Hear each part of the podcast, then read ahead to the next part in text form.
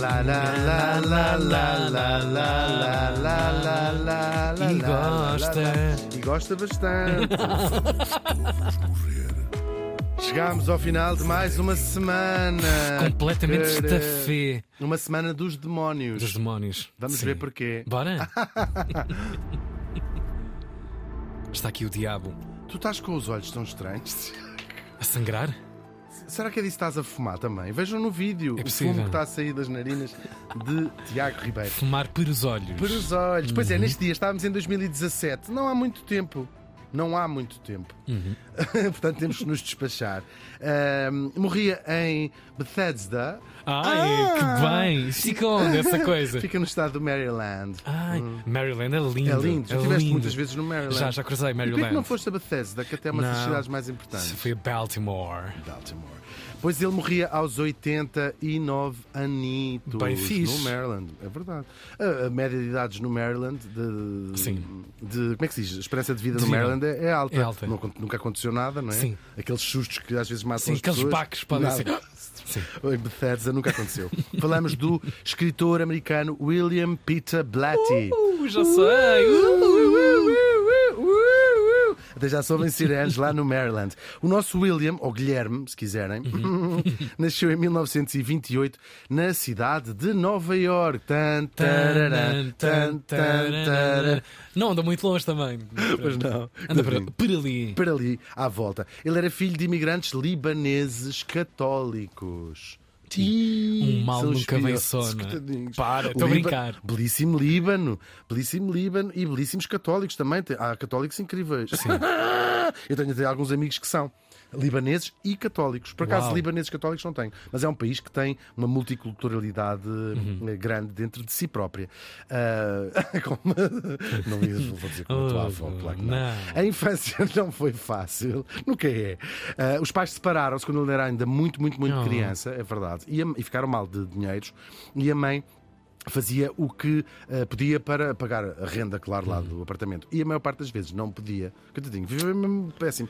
Ele, durante a adolescência, mudou de casa pelo menos 30 vezes. Ah, ainda para mais no, no sítio onde era, não é? Caríssimo. Nova York. Sim, é, é muito. Sim, é verdade. sempre, sempre esteve em alta. Oh, e depois os americanos têm aquelas, não é? Vais para a rua, não pagaste 15 dias, não sei o Ah, logo. Sim, sim, sim. sim. 30 Isto, isto dá uma data de, de- vezes por ano, né? dá Bem, quase todos claro. os meses. Ai, dá quase todos os meses.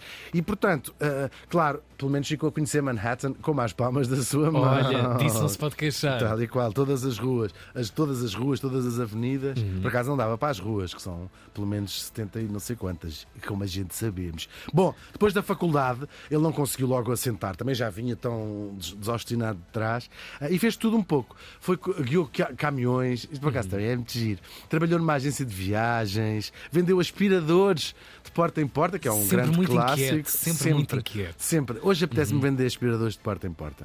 Agora, o grande clássico estava verdadeiramente para vir. Ele publicou o seu primeiro livro em 1960, que era um relato cómico da sua eh, infância. Às vezes, estes não é memórias de quem teve uma infância muito, ou uma adolescência muito atribulada. Estes tombos acaba da vida. engraçado, sim, Uau. acaba por, por dar boas histórias, claro. E também uma data de aventuras que ele tinha vivido no Líbano. Eh, Ele, entretanto, tinha um, já uma crescidinha, tinha de viver para o Líbano, uma altura, à procura das suas raízes, dessas Claro. coisas todas. Ah, e, e quando volta, ainda já lá no Líbano, o que é que ele resolve fazer? Ele era um grande galhofeiro, então faz-se passar por príncipe da Arábia Saudita. Se procurarem no, no imagens Já nos no Estados Google, Unidos. Ainda no Líbano. Ah, ainda no Líbano, sim. ok, ok. E, uh, tem assim pinta de Sim, sim. ser um príncipe da Arábia Saudita. E há muitos, não é? Estima-se que só do descendentes do fundador, o Ibn Saud, que é um tipo que viveu no final, no princípio do século XX, haja cerca de 40 mil príncipes e princesas da Arábia Saudita. É verdade. Portanto, o Casam- no meio era, do- sim, Sim, era, era mais ou menos possível. disfarce- Era mais fácil do que dizer que és príncipe de Inglaterra ou isso que Pois, há, à há partida menos. fica É difícil. verdade. Porque caso, tem muitos casamentos e muitos filhos, e Sim, portanto, alguns deles tiveram mais de 100 filhos, como é o caso do Ibn Saúde. Bom, ele volta à América, ainda, isto é, isto é filme, não é? Ainda em príncipe da, Arábia Saudita, eh, e vai ganhar uma pipa de massa num concurso de televisão, ainda como príncipe da Arábia Saudita. Participa naquele, naqueles programas de, de, concur, de concursos que há na televisão. Eh, e vai ganhar mesmo muito dinheiro e pode assim dedicar-se exclusivamente à escrita. Pá, que lata! Isto é tudo, tudo colado a fita cola, não é? Uma vida. ganhar, ou seja, vai, vai ser, devemos a este concurso as obras que nos deixou. Ele trabalhou em guiões de cinema até que em 1971 vai escrever o livro que lhe vai mudar a vida. Falamos da história de uma rapariga de 12 anos que é possuída por um poderoso demónio. Ou seja, chama-se o livro O Exorcista. Uhum. Foi um sucesso imediato e vendeu milhões de cópias. Estamos em que década aí? 71. 70. 71. Uau. Sim. Ahm, agora, o que talvez não saibam é que a história de que depois vai dar um filme, como sabemos, claro. Uhum. Não muito dar três. tardiamente, curiosamente, Logo, não é? pouco tempo depois, sim, Pois é, pouco tempo depois, incrível. cinco anos depois. Ah, é baseada numa história real, vamos pôr aqui real entre aspas, uma história que tinha acontecido em 1949 ah, de um rapaz americano que ficou conhecido como Roland Doe. Este Doe é quando as pessoas não, não sabem ou não querem ah, referir o, o nome, não é? Como nós vemos, tem o John, John Doe e o Jane Doe Uhum. para os cadáveres que não estão identificados. Ora, este miúdo, ele tinha uma tia que era muito chegada às coisas do espiritismo, a tia já desde miúda. E pronto, e desde que ele era miúdo, este Rolando. ah, e um dia a tia morreu, acontece imenso. Ah, agora, desde esse momento começou a acontecer coisas estranhíssimas lá em casa da- deles. Objetos que se levantavam, assim, barulhos assim, tá, tá, tá, tá, tá, tá, tá, tá, tá. Móveis que faziam assim, Aquilo acende, apaga. O piano começava a tocar sozinho, os gatos começavam a vomitar, enfim, o diabo, no caso, literalmente, o, diabo. Pelo menos foi o que acharam uma série de padres jesuítas, os pais contactaram lá os padres, que resolveram exorcizar o miúdo. Ah, os relatos são muito impressionantes. Amarraram-no, e o que acontece bastantes vezes. Ah, ele conseguiu, mesmo amarrado, tinha uma força sobre-humana, não é? Conseguiu ferir vários padres. Ah, depois apareceram, isto dos relatos da, da- da altura, estamos em 49, apareceram palavras terríveis escritas no corpo do miúdo. Tudo isto pela imprensa, certamente Claro, eco. muito, muito, muito, mundial. muito, muito Sim. mesmo, muito mesmo. Ai, e a cama fazia assim, Oh, e os padres assim, oh meu Deus, oh meu Deus, Nunca, oh meu Deus. nunca vi isto. Que é isto? Ah, no fim, ficou tudo bem, quer dizer, mais ou menos tudo bem, não é? Que nunca fica tudo bem. Agora, antes de eh, passarmos ao resto destas histórias dos que são exorcismos, ahm, apesar de nós estarmos em 2024, vamos olhar para a posição oficial do Vaticano nestas matérias. Até porque quem faz são padres eh, católicos, neste contexto que estamos a falar. É ativa, A é? igreja, é sim, sim. A igreja reconhece que são casos muito, muito raros, muito, muito raros, e já admitiu que a maior parte das vezes envolvem questões psiquiátricas e que não são possessões ah, demoníacas. Mas nos casos em que a igreja reconhece que de facto são casos de possessão demoníaca, os exorcismos são feitos por padres especializados, encartados. Há um curso de como lidares com, com o demónio. Em, ah, ah, os, os sintomas, mas aquilo tem uma lista, não é? Os sintomas que a igreja admite para, ah, com- para ah, ah, validar que proceder a um isto, de facto, isto de facto é Ok, o isto demónio. tem, tudo, isto tem tudo uma ordem, calma aí. E eu vou ver se tu estás. Eu acho que tu fazes esta Ok, checklist. checklist, vá lá. Falar línguas desconhecidas, completamente. Diz-lhe outra vez. Bom, ter uma força desmedida. Tu tens uma força Uhum. desmedidíssima. Tens aversão a objetos religiosos. Check. Tens doenças não diagnosticadas clinicamente. À partida. Alucinações diárias e constantes. E gravadas aqui. E esta que é mais evidente na tua pessoa: expelir objetos ou animais pela boca. Foi o meu, foi o meu dia a dia. Olha o coelho! Agora, de facto, eu acho que nós todos concordamos que estas coisas, pelo menos todas juntas, Epá. coisa boa, não é? É, sim, Seguramente. sim. Isto é daquelas matérias que está ali, está. Sim, a gente não gosta muito de brincar. Não entramos bem neste. Sim, é verdade, é Sim. verdade. É Não vai, melhor, não não vai vá, isto logo vai à noite. e qual. O ritual que foi revisto pela Igreja em 1999, e há um curso, como eu já disse, que se tira, Uhum. os padres que, que se inscrevem, a a pessoa possuída começa por ser, pre- nem sempre, mas a maior parte das vezes, presa, para não se magoar a si própria ou aos outros. Depois, com um crucifixo e água benta, o eh, padre faz uma série de orações, o Pai Nosso, a Ave Maria, o Credo, etc. O ritual em si eh, está descrito num documento, não sei se se encontra na net, também não procurei, que eu não me mexo com estas coisas.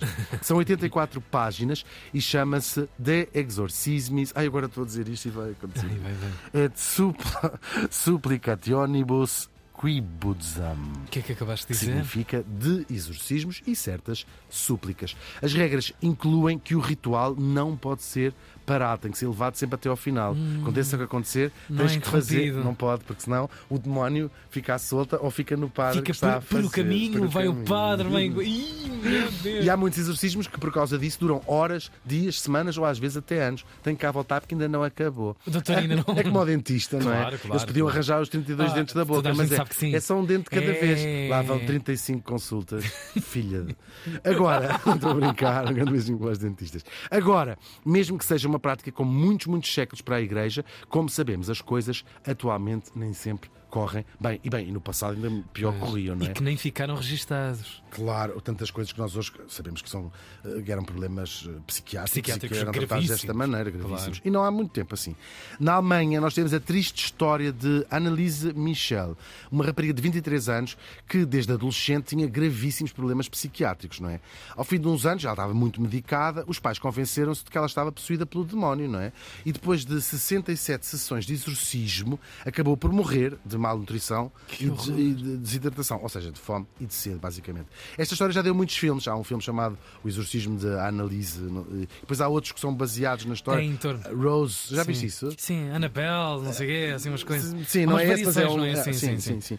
Ah, agora, os padres e os pais foram condenados a penas suspensas Ah, e os exorcismos passaram a ser proibidos na Alemanha. Em Portugal, como noutros países, de resto, os exor- os exorcismos já foram muito mais comuns, claro, ah, até porque hoje em dia percebemos melhor a questão da saúde mental em relação a estas questões. Exis- Existem pelo menos 12 paróquias em Portugal que têm padres encartados pelo Vaticano. Ah, temos até uma aldeia, Vera Cruz de Marmelar, fascinante esta história, em Portel, fica em Portel, onde vão muitas pessoas de todo o lado do país para serem exorcizadas pelo Santo Lenho, que é um bocado de madeira que acreditam, lá naquele sítio, ser da própria cruz de Cristo. Há muitas espalhadas, bocadinhos, né? espalhados aí pelo mundo. Ah, porque supostamente a história é. Logo no- quando o imperador romano Constantino se converte ao cristianismo, mandou a mãe, nós falámos desta história também já aqui, a mãe Helena, a doutora Helena, que era a mãe dele, ahm, a ir a Jerusalém. E ela supostamente encontrou a cruz verdadeira. Já contámos a história a propósito da Ordem de Malta, penso eu. É verdade. Agora, ah, claro, eles lá encontram e aquilo foi-se espalhando por muitos sítios, iam partindo a, a cruz e lá iam vários racha lá isso um bocadinho comigo. Dá Dá-me uma lasca, como se fosse um atum, e no fundo era a, a- a cruz a onde cruz de nosso. Senhor Jesus Cristo tinha morrido. Agora, Eu eh, gosto um que te destes- convenceste a ti próprio. Estavas a ir para um Estava caminho. por um caminho Sim, sim, sim. escorregadio. É verdade. Um, um deles, por sinal, que é uma, foi parar a uma pequenina aldeia alentejana, em Quem Portel, diria? claro. Ahm, já houve lá um enorme mosteiro, estão lá ruínas só, e hoje em dia Mas só há duas capelas. esse- esse- Claro, Ok, é- é- é verdade Este mesmo. bocadinho de cruz, Ok. supostamente, Ok, sendo ou não verdadeira, esteve na Batalha de- do Salado, uma batalha dos eh, portugueses e espanhóis contra os árabes, onde eh, lutou o Gonçalo Álvares Pereira, pai do Nuno Álvares Pereira. Portanto, isto não é uma brincadeira. Pois. Agora, hoje, ainda hoje, se fazem ali, mais ou menos informalmente, ah, os tais exorcismos. O padre não os faz, mas disse, tive ali uma entrevista, ele diz assim: Mas as pessoas vêm aí e ficam com o seu demónio. Por mim, olha, graças a Olha. Deus. Graças a Deus. Ah, Isto é só mais uma de muitas histórias de exorcismos que o nosso William foi buscar aqui e ali para, para o seu livro, O Exorcista, e que depois transformaram num filme em logo em 1973. Ainda é menos, eu tinha dito que passaram 5 anos, passaram logo 2 anos. Uau. É Foi um realizado. best-seller incrível. Claro. Em livro, portanto, em E filme. um blockbuster era- gigante também em mesmo filme. a. É mesmo. Ele é realizado pelo William Friedkin, que morreu uh, Uhum. o ano passado um, e que ganhou um Oscar para melhor argumento e foi também o primeiro filme de terror a ser nomeado para melhor filme nesse ano. Não ganhou. Agora, nós sabemos que é também um ícone da cultura pop. Ainda se fizeram mais dois filmes, uh, mas nunca tiveram o mesmo sucesso do, do primeiro. O Demónio já não quis. E quanto ao homem que o escreveu, com a ajuda do demónio ou não, ele viveu quase até aos 90 anitos. Pois, pois. anitos. Seja como for, verdade ou não, tudo inventado da cabeça dele, ou a gente não sabemos, teremos sempre de agradecer-lhe noites e noites de pesadelos à pala do exorcista. Verdade. E claro, não me canso nunca de dizer aqui a imortal frase do filme Your mother sucks cocks in hell, ou em português, a tua mãe chupa galos no inferno. O William Peter Blatty morreu faz hoje sete anos.